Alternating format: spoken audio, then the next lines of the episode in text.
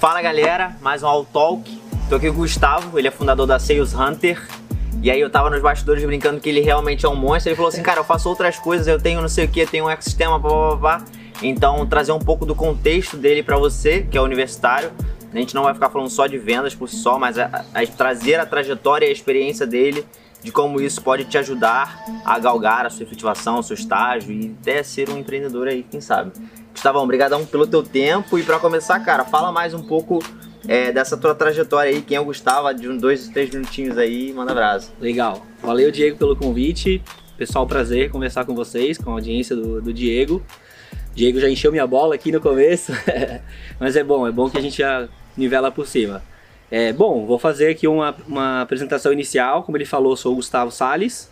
Tem vendas no nome, no sobrenome, então gosto é verdade, muito do tema. Né? Caraca, o pessoal pergunta, é Sales Gustavo Hunter é sales. ou Salles Hunter? eu falo, cara, você que escolhe. ai, ai. E, mas, cara, na verdade, vendas foi uma coisa que foi muito do acaso. Não, não, não imaginava trabalhar com vendas no começo da carreira, assim.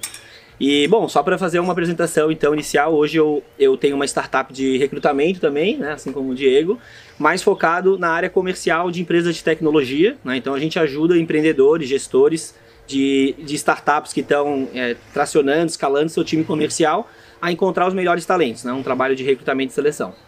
É, cara, isso é, vem sendo construído há alguns anos, né, com base na experiência prática. Então até comentei contigo no bastidor, né? Não é uma empresa que nasceu de RH, como geralmente Sim. são as empresas de recrutamento, né? Nascem de RH ou alguém que trabalhou muito tempo com recrutamento e seleção. No meu caso, é, foi um pouco diferente, a gente veio de vendas, né? Então vou fazer um, um paralelo lá no começo. É, bom, eu sou aqui de Florianópolis, é, família de jornalista, sempre gostei muito de comunicação. E aí quando eu entrei na facul, antes de entrar na faculdade, eu tinha muito interesse em trabalhar com marketing marketing digital, comunicação. Legal, legal. Era um tema que sempre me interessou pela, pela família ser de jornalista. Né? E aí eu, logo que eu entrei na faculdade, eu já peguei um estágio na primeira semana. Me apliquei lá no, Sério? no processo, primeira semana Exato, eu fui aprovado. Fora da curva já. Fora da curva, fora da curva. E, e aí foi no e-commerce e era na área financeira. E, cara, nada, nada veio nada. comigo. Tanto é que depois a empresa faliu. Não sei se a culpa foi minha.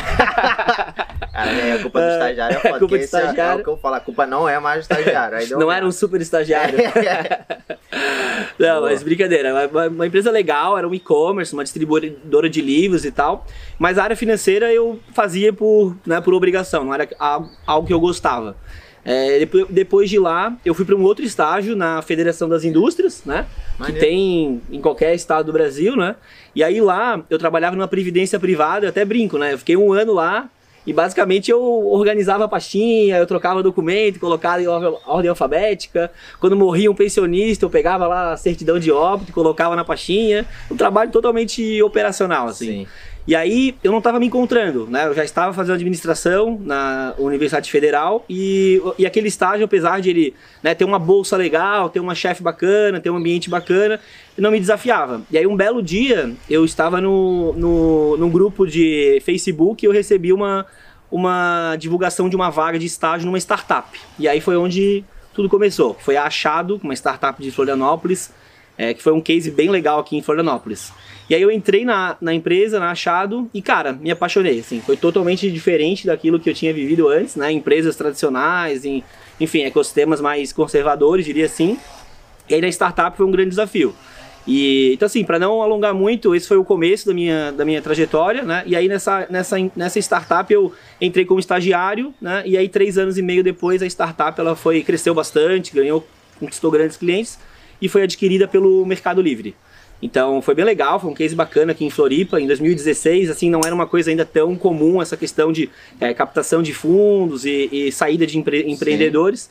Então foi um case bem legal. E aí eu tra fui trabalhar na área de vendas, né? E aí eu me encontrei.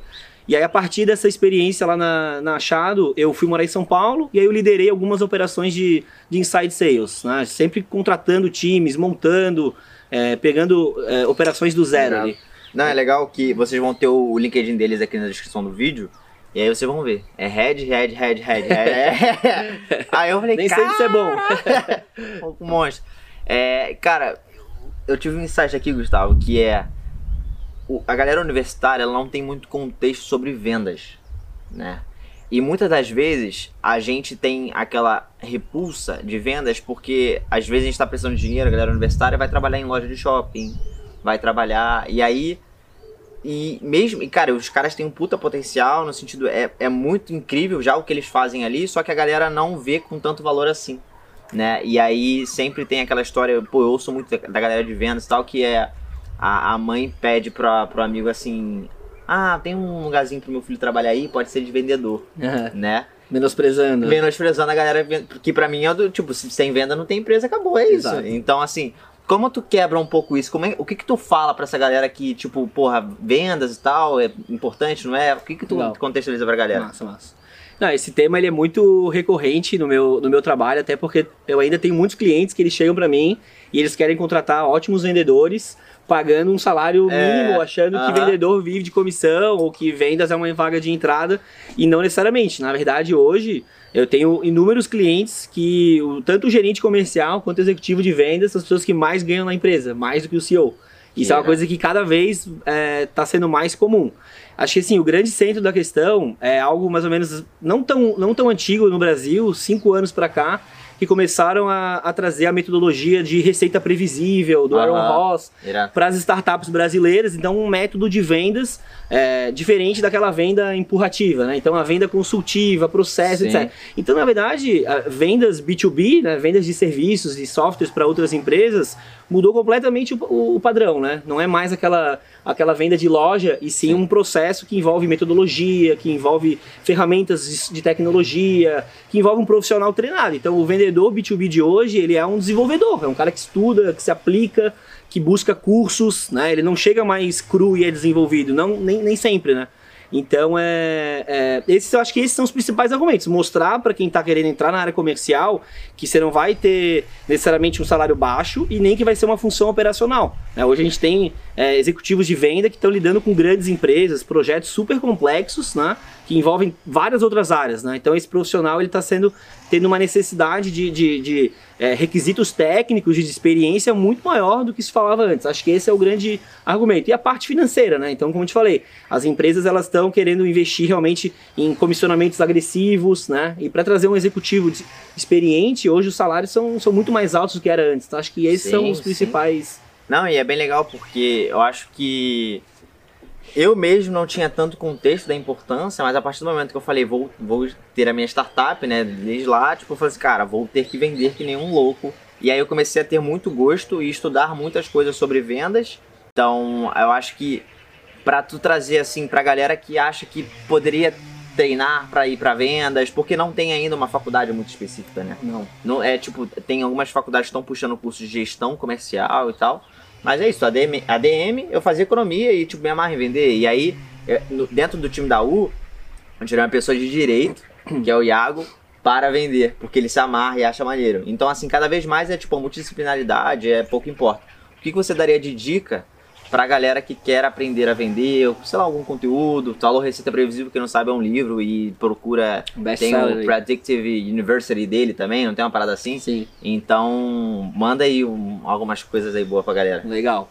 Bom, acho que tem vários caminhos. De novo, é, vendas é muito prática, né? Não adianta você ler um livro gigante e achar Aham. que vai sair pronto para prospectar.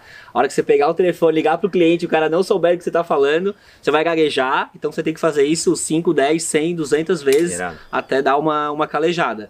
É, mas eu acho que também, assim, existe, como tu falou, né? Não tem uma faculdade, um curso pronto para isso, mas estão existindo, estão surgindo algumas iniciativas de capacitação focadas em vendas, em inside sales, bem legais, né? O próprio pessoal da Gama Academy tem um curso Sim, voltado para isso. É, e lembrando, né? Quando a gente fala de inside sales, de vendas remotas, num contexto de pandemia, praticamente todo mundo tem que aprender a fazer vendas remotas, vendas inside sales. Então é uma habilidade ainda mais importante, né? Quando você tá ali, o vendedor tradicional, ele vai no tete a tete, ele aperta a mão, ele, né? Tem todos os gatilhos Isso não tem os mais. macetes, né? Esses macetes não tem mais. É, teu- é o teu timbre, é o teu tom de voz, é o, é o, ta- o tempo é finito, né? O cara tá no telefone, ele pode desligar, é diferente de ele encerrar ali uma, Sim. numa ligação. Então, assim, eu estava falando da questão da capacitação, da- né, do preparo. Eu acho que tem algumas é, coisas que são fundamentais, né, para entrar nesse, nesse mercado. É, uma delas eu acho que é entender quais são as metodologias e as boas práticas né, que as empresas brasileiras estão fazendo. Então, o Receita Previsível, ele é, na verdade, um case, né, um best-seller de uma operação lá da Salesforce nos Estados Unidos, que teve um, né, um processo criado e deu muito resultado. Então, eu até, eu até comento, não necessariamente tem que ser replicado isso para todas as empresas e para todos os vendedores. Claro. Mas a grande, o grande cerne da questão é, vendas é um processo que hoje é fragmentado. Acho que eu começaria por aí. O vendedor que quer se modernizar, quer entender como se tornar um vendedor preparado, ele tem que saber que existe a parte de inteligência de mercado, existe a parte de prospecção, existe a parte de escopo, de fechamento, e não necessariamente ele vai ser o cara que vai fazer tudo. Então, entender a dinâmica, por exemplo, de você é, agendar reuniões antes de né, marcar uma visita sem saber se o cara tem interesse, essa segmentação do processo de pré-venda é o ponto de partida. Então, se você trabalha com vendas tradicionais, indústria, loja física, varejo, quer entrar em tecnologia, saiba que para vender produtos e serviços, as empresas no Brasil elas fragmentam o processo. Então, ou você se especializa em prospecção, em gerar negócio, né, como um pré-venda, que é uma vaga de entrada, né? Então, geralmente Sim. a galera de área comercial entra por, por aí. né? Tu foi SDR? Fui SDR. Eu fui inteligência comercial antes de ser SDR, eu usava o LinkedIn do meu chefe e eu ia adicionando, adicionando os caras e marcando maneiro, reunião. Maneiro. Cada reunião que eu marcava, eu comemorava, né? Aos poucos eu falei, não, eu vou fazer por mim, né? E isso é muito legal, porque assim, tu, tu começar fazendo pesquisa de mercado, entender né, qual é o perfil de cliente ideal para fazer uma prospecção assertiva, conhecer as empresas. Vendas, você tem que ter conteúdo né, para trocar com o cliente, não basta operar, não é um telemarketing, né, é muito diferente uma venda de software de uma venda de, de telemarketing. Apesar que a venda de telemarketing é uma, uma função de entrada que também ajuda muito a capacitar, vendedor, capacitar vendedores. Sim. Então, eventualmente, pô, eu quero entrar em vendas, eu não estou conseguindo entrar em tecnologia, eu acho que às vezes compensa você entrar em telemarketing para você pegar o ritmo, a disciplina, a pressão, o contato com o cliente, também, resiliência contorno de objeção, que em telemarketing Legal. é uma coisa tem que ser muito automática. Tem sagaz, né? né? E aí, só que aí você tem que importar isso para depois fazer uma venda consultiva, que é um outro perfil. Mas acho que é complementar, tá? Então, Legal. É, pode ajudar ou pode atrapalhar. É, mas então, assim, só para fechar, eu acho que o legal, então, é você procurar as referências, né? Então, é, não só de, de, livros e de curso, mas de profissionais, né? Então buscar é, os podcasts aqui em Floripa, tem o pessoal da MeTime, que o Diego faz um podcast. Cordovez, Cordova. É, o Cordova faz um, um, podcast bem legal. Legal. É, tem o pessoal de comunidades, a gente organiza uma comunidade de vendas aqui em Floripa também, troca bastante feedback. É, o pessoal né, de Minas Gerais também tem um ecossistema bem forte, São Paulo, Curitiba. É, seguir as referências no LinkedIn, acompanhar os conteúdos fazer as certificações. Então, aqui em Floripa tem a Resultados Digitais, né, que é uma uhum. empresa referência. Eles têm a universidade corporativa lá, então oferecem né, é, cursos gratuitos. Legal, então, legal. cara, começa acho que por aí. Irado. Você hoje coloca é, vendedores, aí executivo de conta e tal. Até explica um pouco o que é executivo de conta, porque a galera universitária não tem esse contexto. Tá. É, para as empresas, startups e tudo mais. Isso. O que, que, caracteriza um bom vendedor? O que, que é uma pessoa porra, boa vendedora para entrar nas empresas que você recruta? Traz um pouco desse contexto pra galera. Legal. Cara, acho que é uma soma de, de critérios, né? Depende muito do, do tipo de empresa, do tipo de produto. Mas se a gente for usar alguns termos que são comuns a todo mundo, acho que a primeira coisa são é, a questão da atitude. Né? Então a gente procura vendedores que tenham atitude, que não ficam esperando as coisas acontecer. Legal. A proatividade de isso começa desde o primeiro contato, sabe? A pessoa que busca ler a job description, faz o cadastro, preenche as informações corretamente.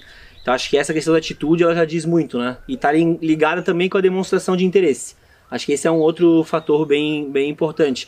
Não adianta você trazer uma pessoa muito sênior ou muito é, tecnicamente apropriada se ela não está no mesmo momento, né? E se ela não demonstra interesse. Isso é um tiro no, no pé que eu vejo também muita gente é, cometer.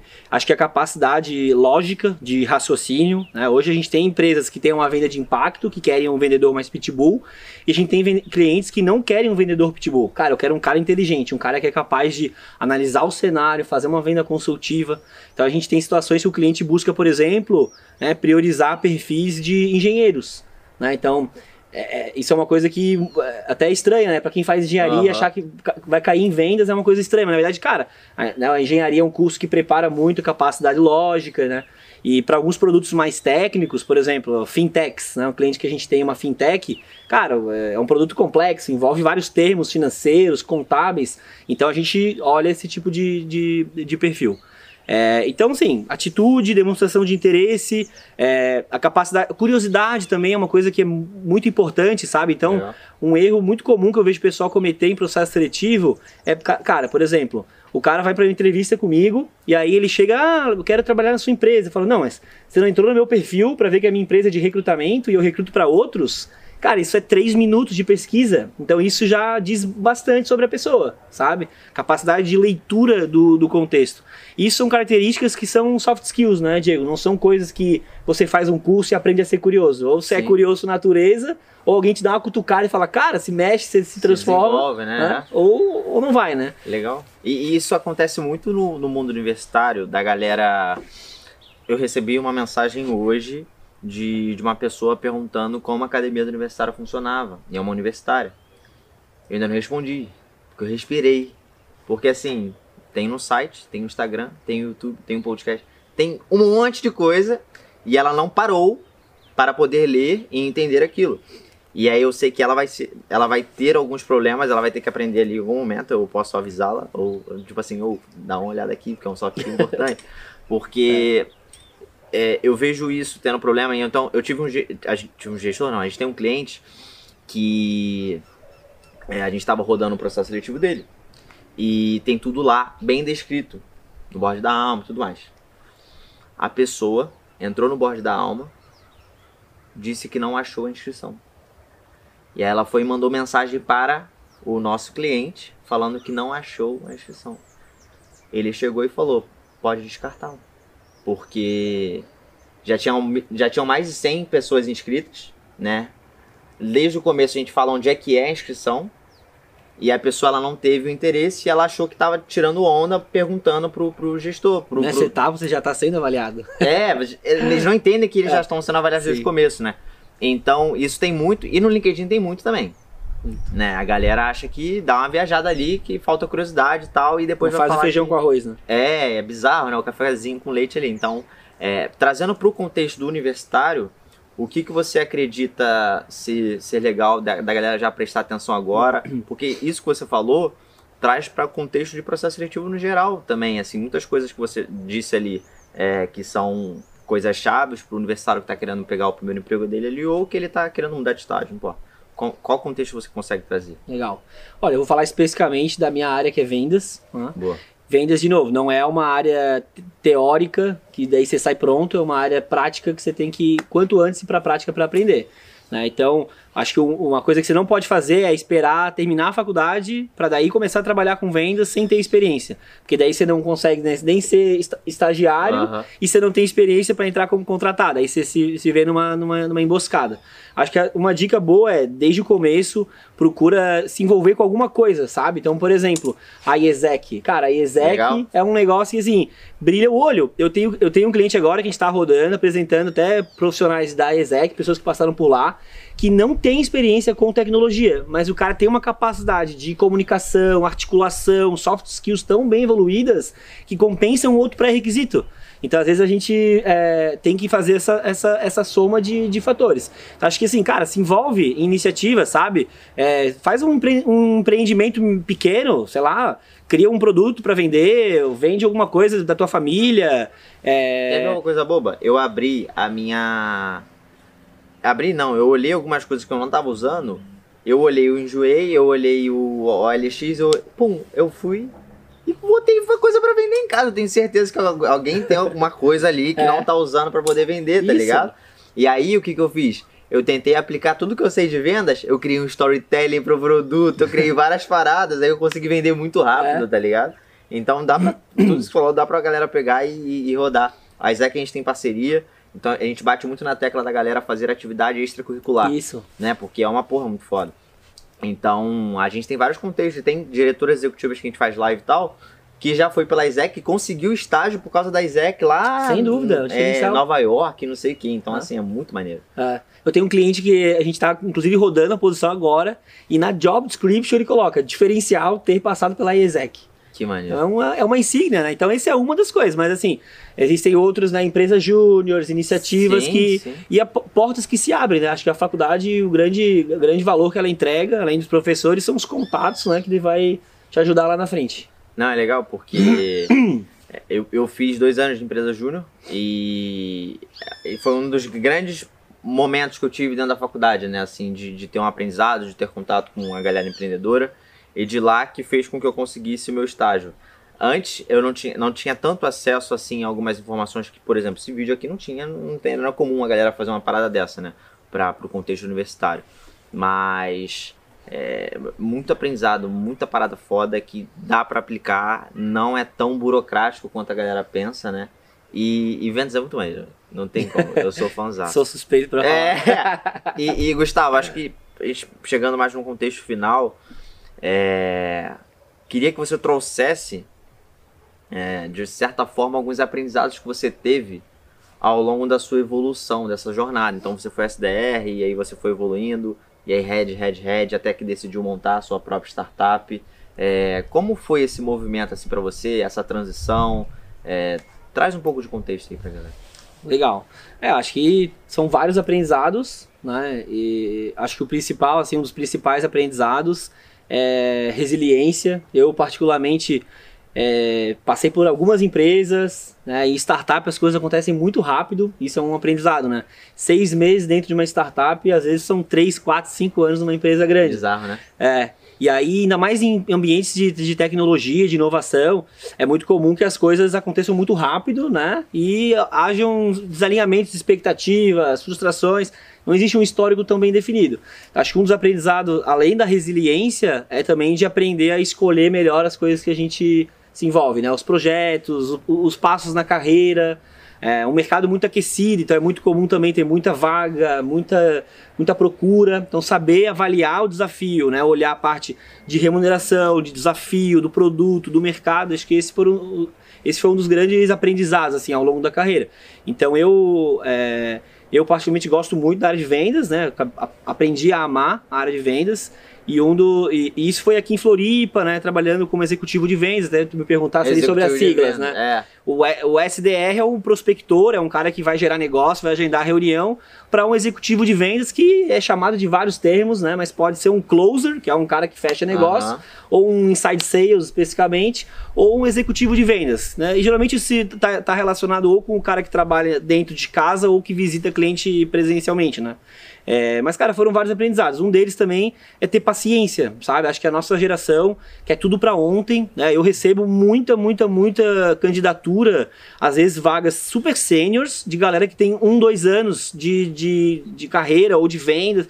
Então, acho que as pessoas elas não estão tendo muita paciência. Tá? Acho que um dos uhum. aprendizados que eu queria também passar de recado é, Foda. cara, temos que ter consistência. Eu sei que a gente não fica mais 5, 10 anos nas startups, mas é, tentar é, fazer trocas com consistência, não sair por causa de 100, 200 reais, uhum. porque muitas vezes não vale a pena, né? Acho que saber avaliar muito bem o desafio e o empreendedor. Acho que essa seria a minha, minha última dica, assim.